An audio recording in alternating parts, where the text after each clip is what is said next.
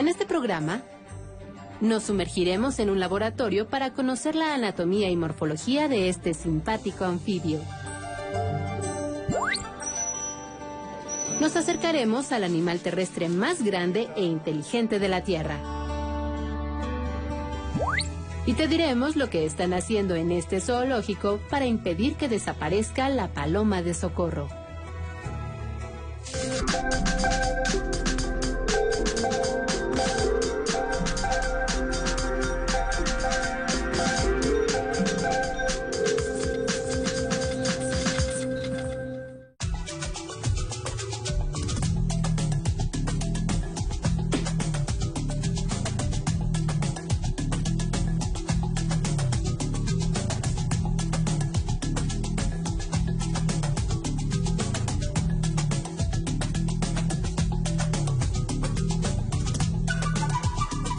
Bienvenidos a Factor Ciencia, soy Rafael Guadarrama y los saludo desde Africam Safari, un reconocido parque de conservación animal en Valsequillo, Puebla, que si bien nos ayuda a entrar en contacto con los animales, nos ayuda sobre todo a ponernos en sintonía con la naturaleza. Desde aquí vamos a transmitir este programa y vamos a hablar de varias cuestiones, pero sobre todo de conservación de especies de trascendencia nacional e internacional. Los invito a que se queden con nosotros. Esto es Factor Ciencia. Comenzamos.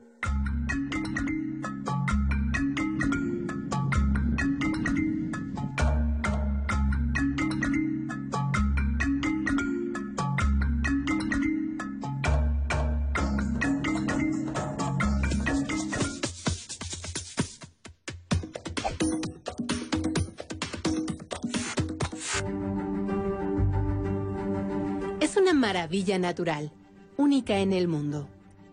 Se formó hace más de 3 mil millones de años por una explosión volcánica. Es la laguna de Alchichica, en Tepeyagualco, Puebla. Está rodeada de volcanes y a su alrededor predomina la vegetación desértica como yucas, nopales, chollas, magueyes, encinos y matorrales espinosos. De acuerdo con la temporada del año y el nivel del agua que es de entre 80 y 200 metros, sus tonalidades cambian y pueden ser azules o verdes. Su diámetro es de 2 kilómetros y el agua es muy fría y salada. Una de sus principales características, lo que la hace diferente, son los estromatolitos, Eh, bueno, si nosotros vemos ahora el panorama de Chichica, podemos ver los estromatolitos expuestos en la orilla, estas rocas de color blanco, que en algún momento fueron seres vivos. Eh, esto los podemos ver por culpa de la disminución en el, nivel de la laguna. Esta disminución se calcula más o menos en 5 o 6 metros aproximadamente. Eh, los estromatolitos que están dentro del agua pues aún están vivos, pero si la desecación continúa, pues obviamente van a morir junto con los ajolotes que, habitan en la laguna. Y además los estromatolitos pues son fósiles vivientes porque son seres que llevan en la Tierra desde los inicios del, origen de la vida. Entre su fauna, que es muy escasa, se encuentran el charal poblana alchichica, algunos crustáceos pequeños y el ajolote de alchichica, un anfibio endémico, es decir, que no se encuentra en ningún otro lugar. Lamentablemente, este último está en peligro de extinción.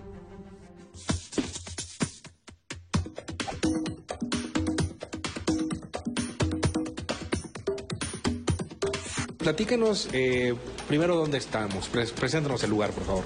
Bueno, estamos en el Laboratorio de Conservación del Ajolote de Alchichica. Este es un área construida exclusivamente para esta especie. Los ajolotes tienen como característica especial que son capaces de mantenerse con la anatomía y morfología de larvas durante toda su vida y madurar sexualmente. Entonces decimos que es el Peter Pan de la naturaleza, pero es como si nunca envejeciera.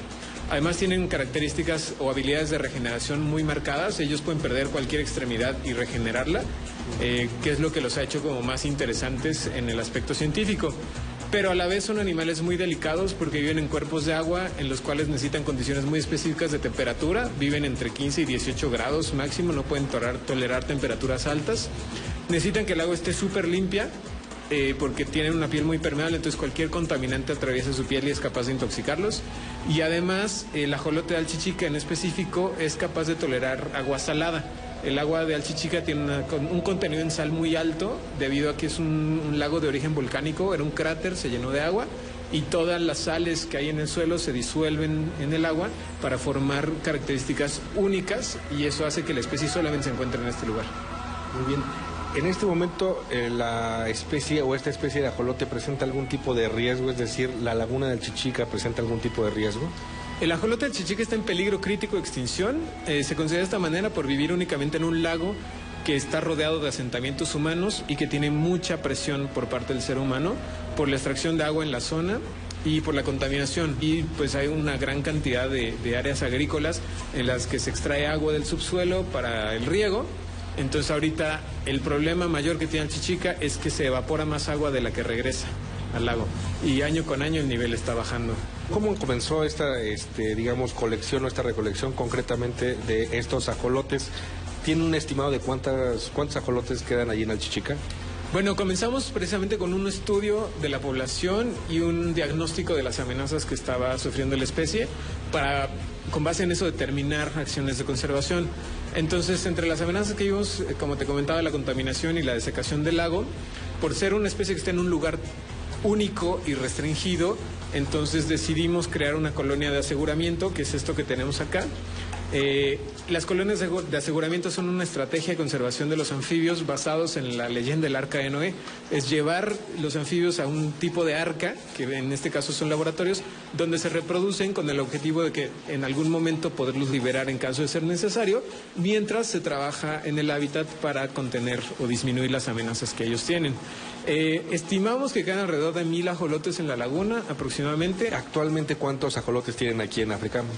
Acá tenemos un grupo de 35 adultos y 12 crías. Eh, solamente hemos tenido un evento de reproducción el año pasado, que fue el primer año que lo estuvimos acá. Estamos esperando tener otro evento reproductivo este año para poder tener eh, crías de diferentes edades. Bueno, lo que hace diferente a la jolota del chichica de las otras especies son dos cosas. Una, la tolerancia a la salinidad y la otra, la capacidad eh, de respiración a concentraciones de oxígeno muy bajas. Ellos son capaces de bucear a 30 metros de profundidad en Alchichica, lo cual ninguna otra especie de ajolote lo hace. La mayoría se encuentran en, cuerpos de agua de máximo 10 metros. Eh, realmente son cuatro especies de ajolote que se, les denomina neoténicos obligados, que es el ajolote de Xochimilco, el de Achichica, el de Pátzcuaro y el de Zacapu. Eh, en teoría, bajo condiciones normales, ellos nunca se transforman en salamandras. Hay ciertas condiciones de estrés que pueden hacer que se transformen, pero es un evento muy raro que prácticamente ocurre tal vez al 1% de la población o menos. Muy bien. ¿La ciencia en particular hay algo que esté buscando en esta especie en concreto? Es decir, algún tipo de secreto, algo? En concreto en el ajolote del chichica no, en el ajolote de Xochimilco sí, que es la especie más conocida y que se tiene como en más colonias bajo cuidado humano. Y actualmente acabo de leer ayer un estudio que están haciendo en el ajolote del altiplano en Irapuato en el Simvestaff, en el que están buscando los genes que están relacionados con la regeneración, con la metamorfosis, para comprender un poquito más ese funcionamiento y también buscar las formas como eso se pudiera adaptar al ser humano, ¿no? Que nosotros, pues obviamente no tenemos capacidad de regeneración. Si perdemos una mano, nos quedamos sin ella el resto de la vida, ¿no? Y siempre ha sido como uno de los temas que la medicina ha estado como más insistente y parece que la clave está en los ajolotes. Pues muchísimas gracias, Alfredo, por recibirnos. No, gracias por la visita. Es un placer tenerlos por aquí. Gracias. Hasta luego. Continuamos.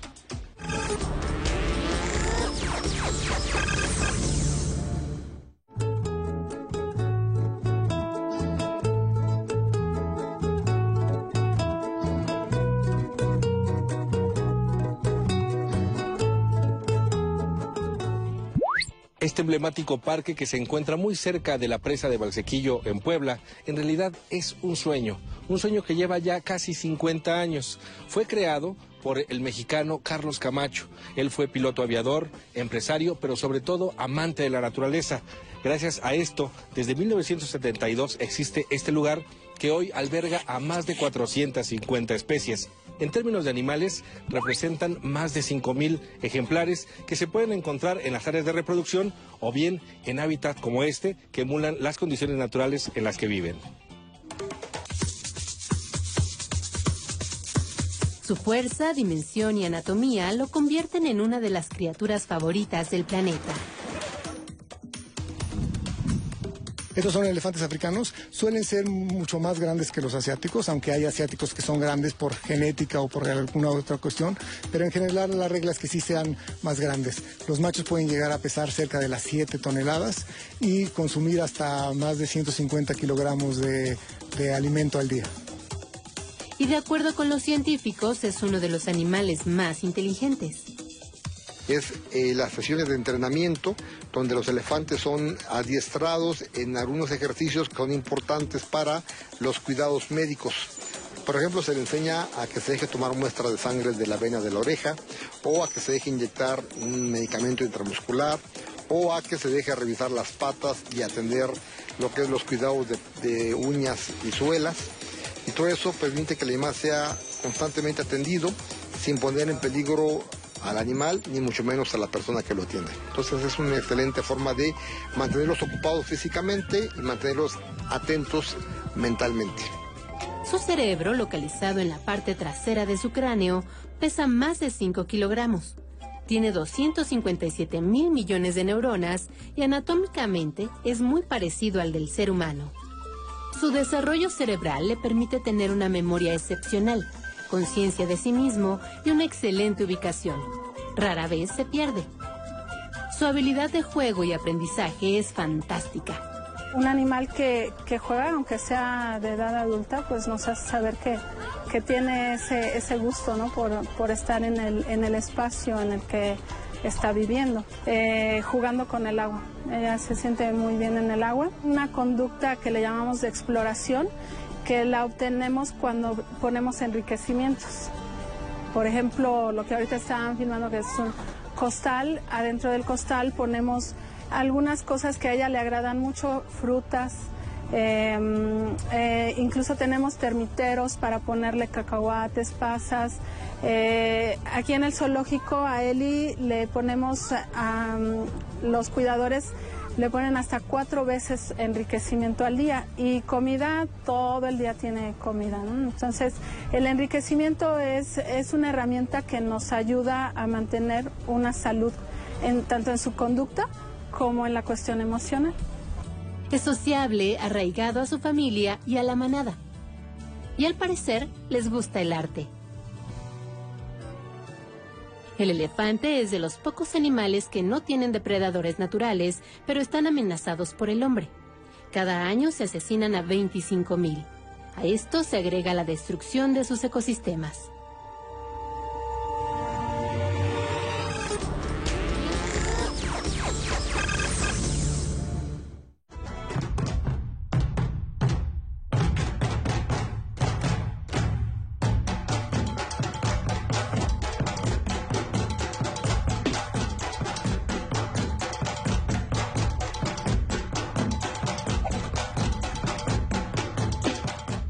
Continuamos recorriendo Africam Safari y ahora estamos con Gerardo Martínez. Gerardo, mucho gusto, qué bueno saludarte. Bienvenidos, Rafael, qué bueno que están con nosotros. Muchas gracias, gracias por recibir a Factor Ciencia.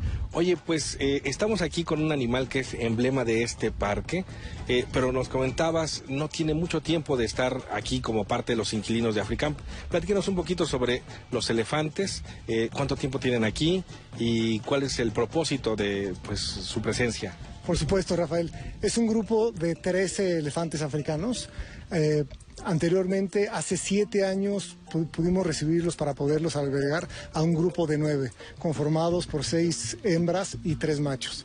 Eran elefantes que en ese entonces eran muy pequeños, se consideraba la etapa eh, en la que se encontraban que eran todavía infantes. Posteriormente crecieron, llegaron a la edad reproductiva y ahora empezamos a tener eh, nacimientos desde hace aproximadamente tres años. Ahorita tenemos cuatro crías, de las cuales tres de ellas son machos y tenemos una hembra también. Pues los elefantes sin duda eh, son importantes de preservar por muchas razones, son animales muy bellos, los animales más grandes de la Tierra, pero ayúdanos a comprender justo eso, las bondades o digamos las, los eh, aspectos biológicos espectaculares que tienen como especie los elefantes o como subespecies también que tienen. Por supuesto, es, es complicado su, su, su cuidado, ¿no? Necesitamos tener a gente que esté muy capacitada para poderlo llegar a hacer.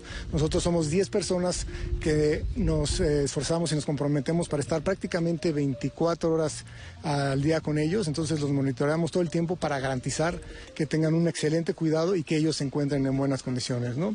Y em, la cuestión con los elefantes es que por desgracia sus colmillos, que son sus dientes incisivos, son sumamente valiosos en algunos países y en algunos mercados. Entonces esto ha hecho que por desgracia sean cazados indiscriminadamente y que cada vez exista un menor número de ellos eh, en el continente africano. Entonces por eso nosotros nos dimos a la tarea de poder ayudar de alguna manera, no nada más con las especies mexicanas y con otras especies más chicas que nosotros podemos trabajar para ayudar a la conservación, sino también eh, con unos animales tan majestuosos como estos y por eso poderlos albergar intentar su reproducción, ya estamos en eso y posteriormente estamos haciendo alianzas con muchas otras instituciones, tanto nacionales como internacionales, para poder aportar nuestro granito de arena y poder ayudar a la conservación de la especie.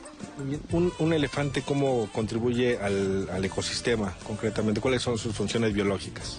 Bueno, un elefante es como un paraguas totalmente, es el que puede, son que les dice los arquitectos de la naturaleza, ¿no? Porque ellos son los que muchas veces transportan las semillas de un lugar a otro de las plantas que consumen y también van remodelando porque van destruyendo los árboles que ya son viejos para que posteriormente puedan ser aprovechados por el pasto y estos posteriormente por los, por los herbívoros, ¿no? Entonces son animales muy valiosos para los ecosistemas y es necesario conocerlos y eh, poder aportar todo lo que se pueda para seguir preservándolos. Y sabemos qué es lo que consumen. Por ejemplo, nosotros cultivamos eh, dentro de las instalaciones, dentro del parque, tenemos muchas especies de árboles que sabemos que no son tóxicas para ellos y las estamos reproduciendo al mismo tiempo de brindándoselas a ellos para que tengan una buena nutrición, además de eh, alimento eh, que es comprado directamente comercial. ¿no? También nosotros tenemos que garantizar que ellos pues se puedan comportar como elefantes. Entonces, por eso tienen sus mantos de agua, tienen una estructura social y familiar bien conformada eh, y se les eh, aplica un programa de, de, comportamental en el cual nosotros vemos las necesidades de cada uno de los individuos y tratamos de hacer pues que hagan lo que hacen normalmente, ¿no? Entonces, si quieren romper cosas, que las rompan, si quieren cargarlas, si quieren aventarlas, si quieren jugar, si quieren eh, tener un baño de arena. Entonces, todo vamos proporcionando y vamos modificándolo según vaya creciendo tanto el grupo como los individuos. Además, son animales muy inteligentes, ¿verdad? Así es, son animales sumamente inteligentes porque ellos pueden llegar a resolver muchos problemas, tienen un nivel de comunicación impresionante en el cual es muy, muy estudiado y está muy avanzado. Entonces, en la comunicación que tienen estos a través del eh, oído y también del sistema del olfato. Eh, y cada vez que nosotros nos enfrentamos a ellos y cada vez que nosotros los observamos durante muchas y muchas horas de, estudio, nos damos cuenta que realmente son unos animales extremadamente inteligentes. Muy bien. Pues Gerardo, muchísimas gracias. Gracias. Es un gusto. Ojalá regresen pronto. Muchas gracias y bueno, continuamos en Factor. Factor Ciencia. Regresamos. Factor Ciencia. Continuamos.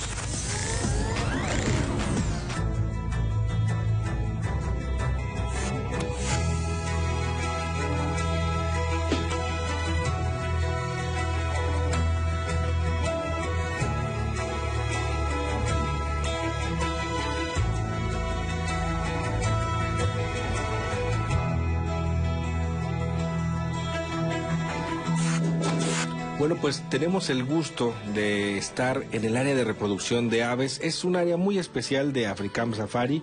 Y bueno, para platicar concretamente de una de las joyas de conservación de esta área, pues nos acompaña el doctor Carlos Castellanos. Carlos, ¿cómo te va? Bienvenido a Factor Ciencia. Hola, ¿qué tal? Bienvenidos a Africam Safari. Muchísimas gracias. Oye, platícanos, vamos a hablar de la paloma de socorro.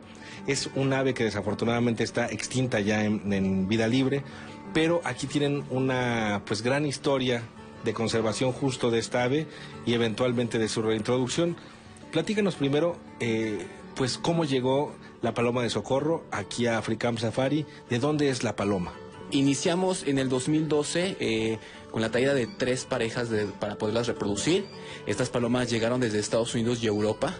Eh, a través de muchos, muchos, muchos este, esfuerzos pudieron llegar aquí a Africam Safari, pasar una cuarentena muy, muy rigurosa y así poder iniciar esta gran aventura. Muy bien. Oye, tres parejas y en este momento cuántas parejas son las que tienen, porque vemos que pues este lugar afortunadamente está llena de, de muchos eh, de muchas palomas. Así es, mira, iniciamos con tres palomas, eh, bueno, con tres parejas de palomas y al día de hoy tenemos más de 40 parejas reproductoras para poder eh, este, poner este proyecto en, en, gran número, ¿no? Entonces hoy tenemos este número de palomas reproduciéndose y algunas ya preparándose para poder reintroducirse. Oye, ayúdanos a comprender un poquito esto, cómo es que se logra esta reproducción, pero primero háblanos de las palomas de socorro. ¿Estas sabes cuánto viven, eh, qué es lo que comen, con qué frecuencia se reproducen, qué hacen? Mira, estas palomas... Eh, son palomas que se encuentran en el archipiélago del Villagigedo, especialmente en la isla del Socorro, como por su nombre lo dice, por eso es la paloma del Socorro. Estas palomas, eh, por su biología, son aves que pueden volar, vuelan muy bien, sin embargo son palomas que les gusta mucho estar en el piso, en el suelo. A través de esto es como se alimentan principalmente de semillas, algunos frutos, y esa es la importancia también en el ecosistema y, y a la hora de verla desaparecer, que al, alimentarse de semillas son dispersoras de estas. Entonces, ¿qué hacen? Pues puede repoblar todos los bosques, las selvas y demás. Entonces, eso es, esa es parte, la parte fundamental de este proyecto, ¿no?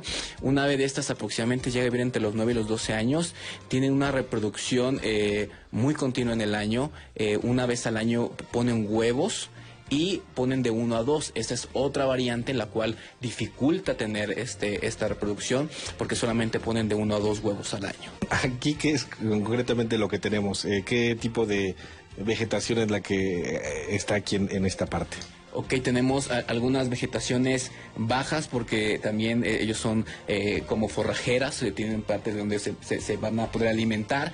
Tenemos algunos bambús que son muy tropicales, algunas tipo de, de, enredaderas que ellos se encuentran como, como protección para que ellas se entren dentro de esto y puedan servir como refugios también.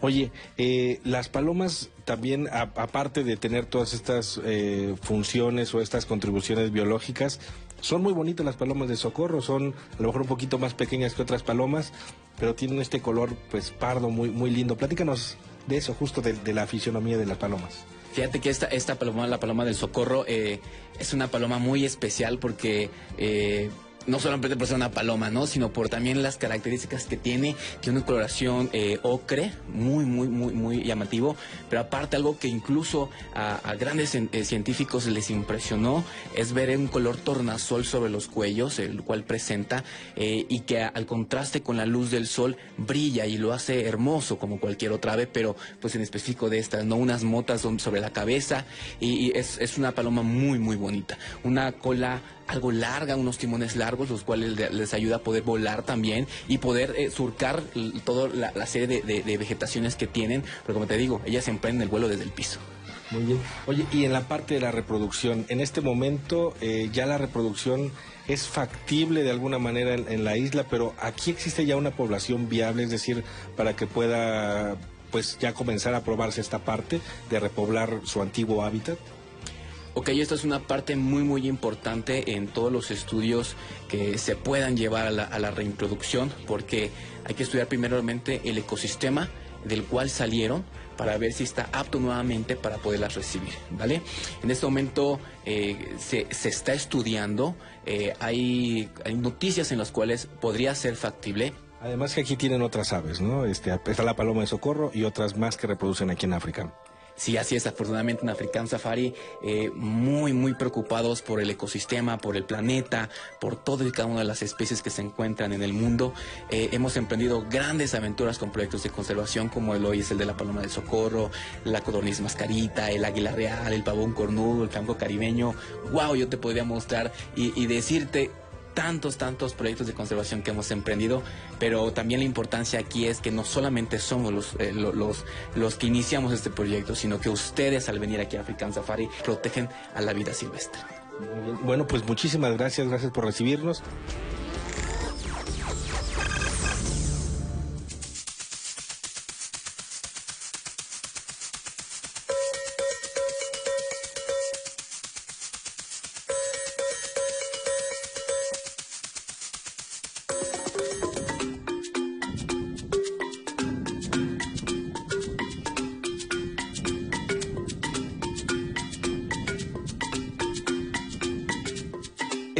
Hayan disfrutado de este programa desde este emblemático parque de Valsequillo, Puebla.